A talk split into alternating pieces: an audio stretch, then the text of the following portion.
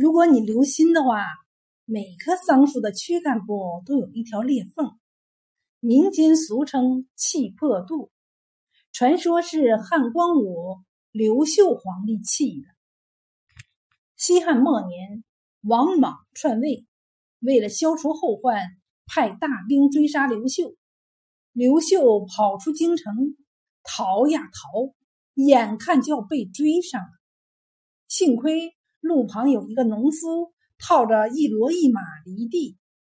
刘秀逃无可逃，躲无可躲，急中生智，遂藏在犁沟里。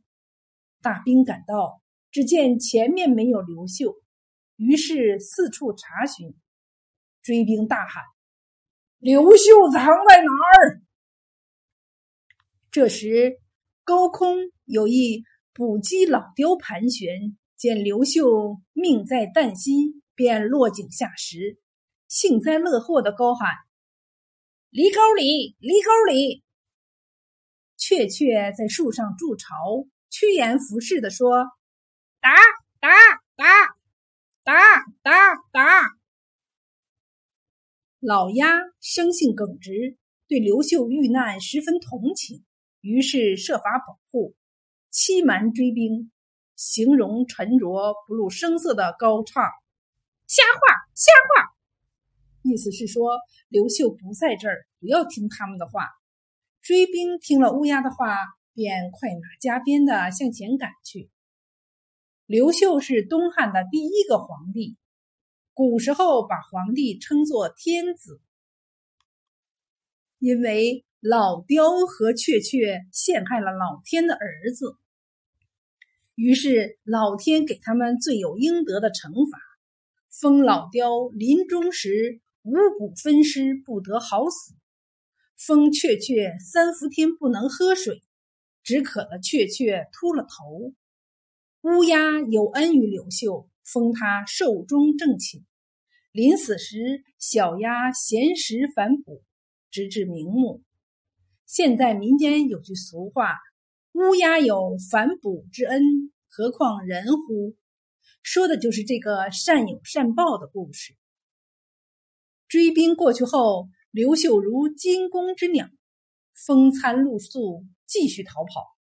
那时候兵荒马乱，常常是走几天不见人家。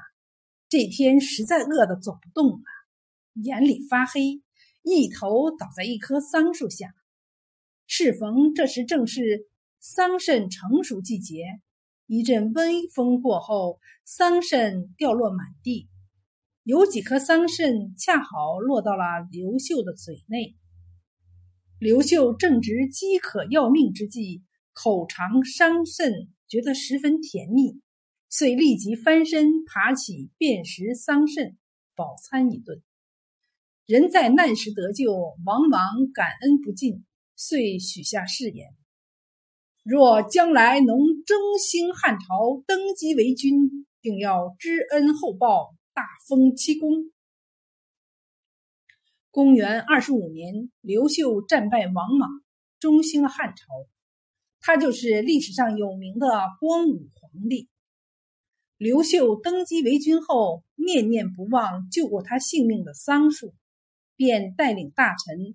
来到他当年遇难的地方，正巧这时正值冬季，树木都落叶了，又加上桑树和椿树并立，真假难辨。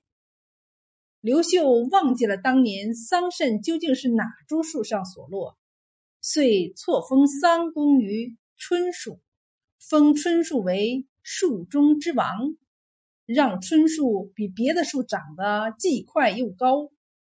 后人盖房做器具，乃至棺椁、门窗都要夹用一点春木，意思是用王木镇邪。刘秀错封桑公之后，因赏罚不明，桑树冤气满腹，终于气破了肚，水流满身。